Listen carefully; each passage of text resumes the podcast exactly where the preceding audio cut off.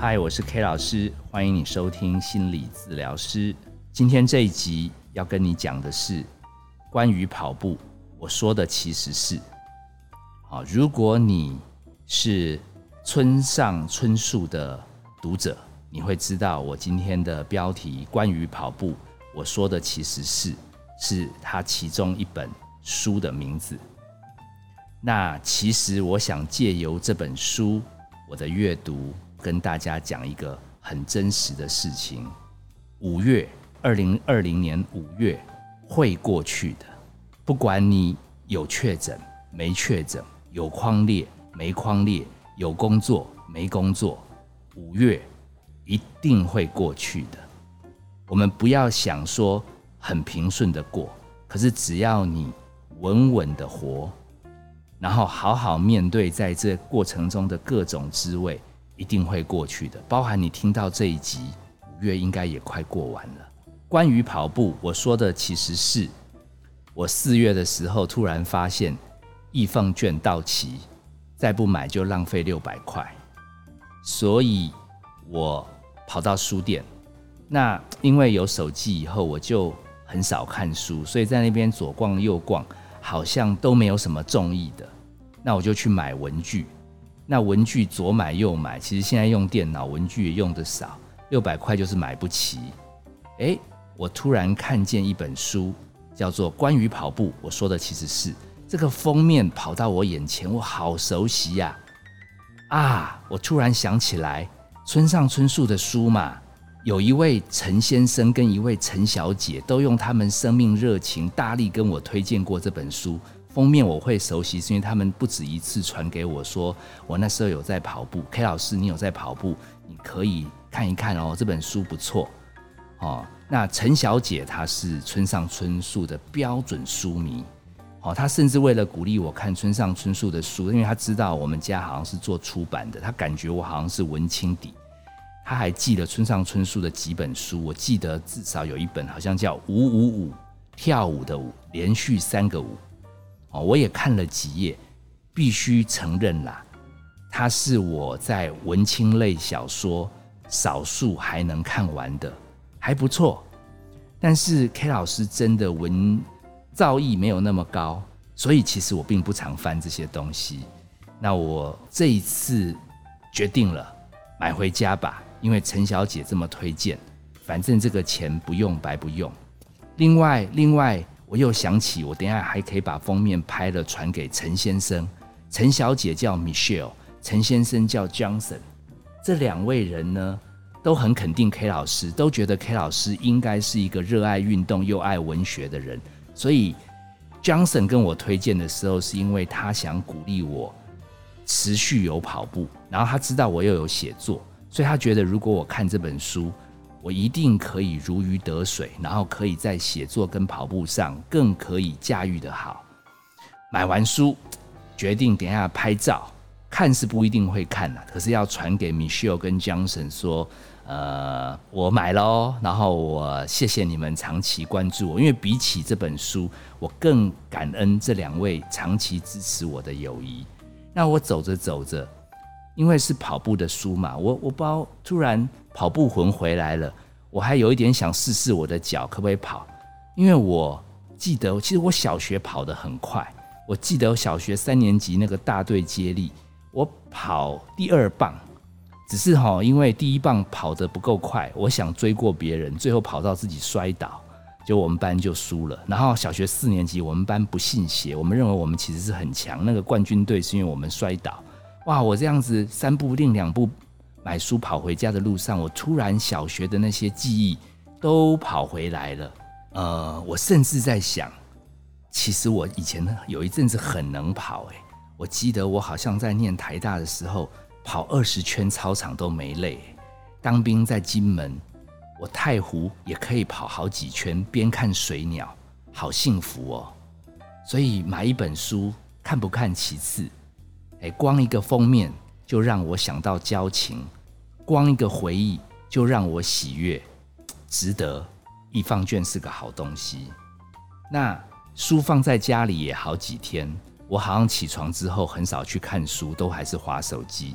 然后很妙的是，常常第一个跳出来的是我们朋友当中也是讲师群，他们他们成立一个怪物跑团。我不知道讲师干嘛那么爱跑步，但是好几个讲师他们好像觉得身体要好就要跑步，他们越跑越夸张，真的一个个变怪物，还不止跑什么马拉松，还去跑超跑，还去参加什么三项铁人，最后还参加二二六超级铁人。他们最近刚好去台东完赛，FB 一直跑出来，我好像看着看着心虚了。我决定，那不然我看一下关于跑步好了。我觉得这样感觉眼睛有跑一下也好。哇，这这这一看不得了，光一个前言“自讨苦吃”的选择，我就着迷了。它里面讲到一个人叫毛姆，我觉得这个名字怎么那么熟？后来我想起来。我小时候家里有一本书叫《人性枷锁》，我从来没有打开过，好像作者就叫毛姆。村上春树引用了他的一段话，叫做“不管多么无聊的事，只要每天持续，其中都会产生某种类似的关照吧。”他有名的话好像是说，连连一把刮胡刀，你常常看，看久了，你都会产生人生哲学。我为什么会有感触呢？因为近几年 K 老师年纪大了，我突然发觉生活中一点点小小的事情，如果能养成习惯，可以重复去做。像我在冲完澡后，我会固定拿一些精油抹身体。我发觉在那两分钟里面，我就是世界上最幸福的人。其实疫情当中，我好像就是靠着生活中。累积出来一点微不足道的行为模式，来让我感觉到小小的确信。哇！我一看欲罢不能，我就开始整本书一直翻，一直翻，一直翻。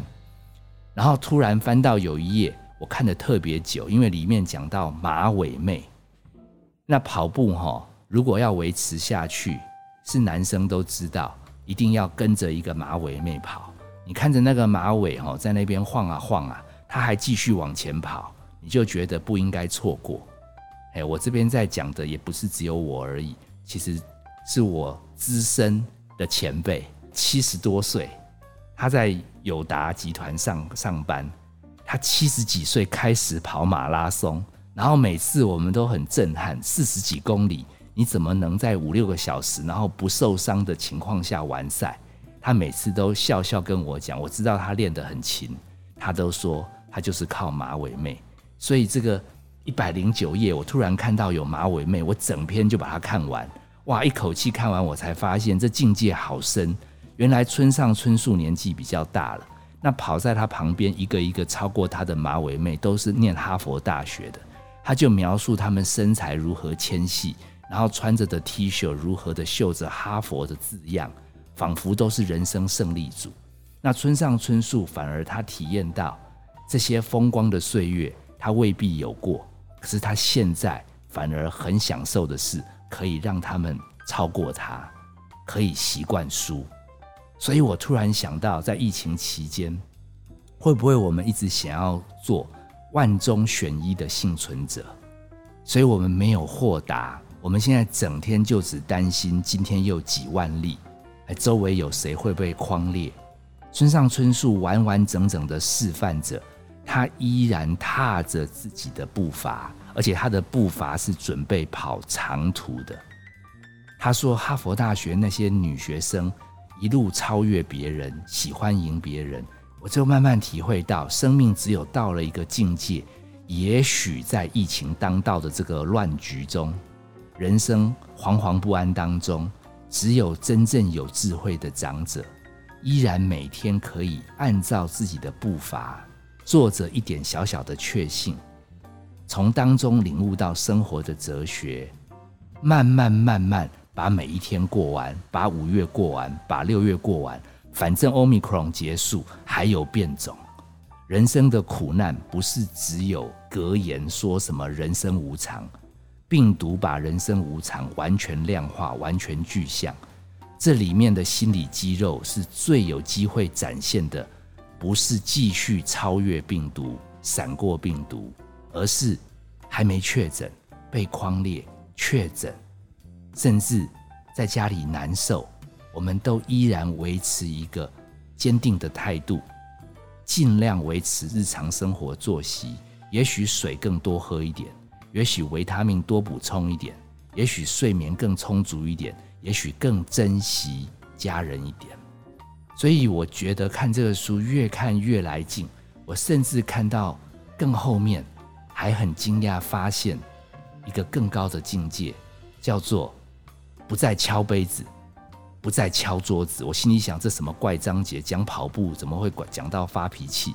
原来是村上春树讲他跑一百公里的跑步，尤其是跑到四十二公里，已经跑完一个马拉松，他挑战一个生命未知，然后那是充满恐惧。大家想想看，是不是跟我们前几年还过着平安幸福的日子？没有想到，等在后面就是一个无尽期的恐惧。我们以为只是暂时。其他可能会常常出现。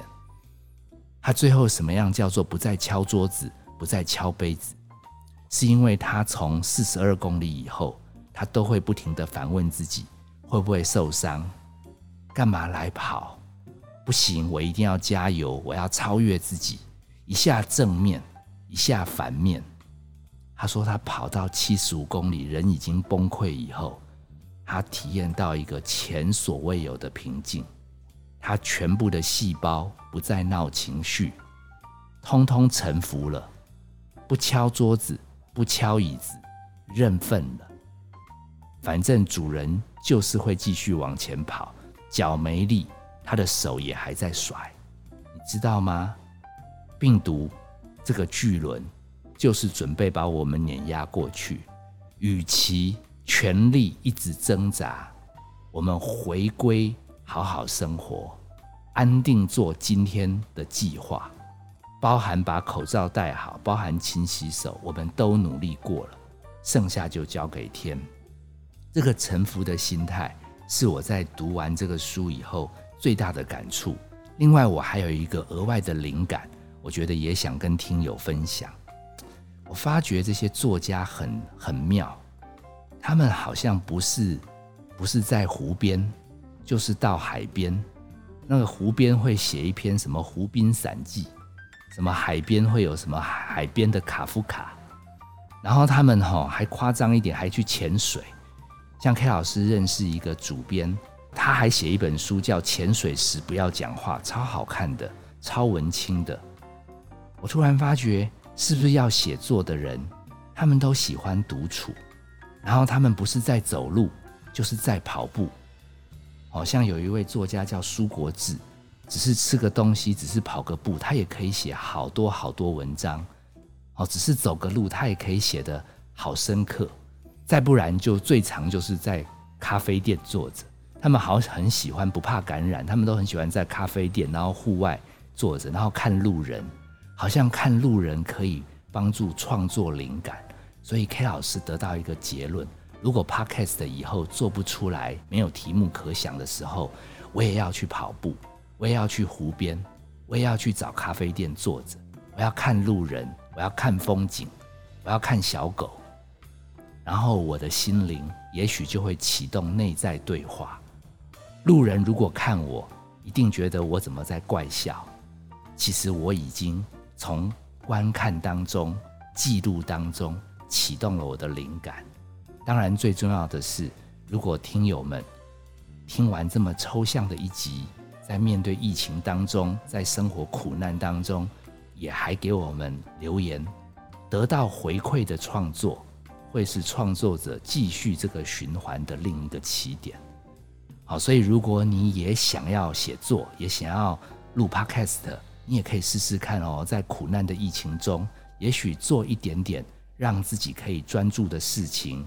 你找个角落去观看、去观想，把内心的灵感揪出来，反思记录下来，最好强迫五个朋友一定要按赞，你就会再写第二篇，再录第二集。K 老师跟大家闲聊，希望大家五月勇敢面对，每天安心度过。我们下次见。Bye.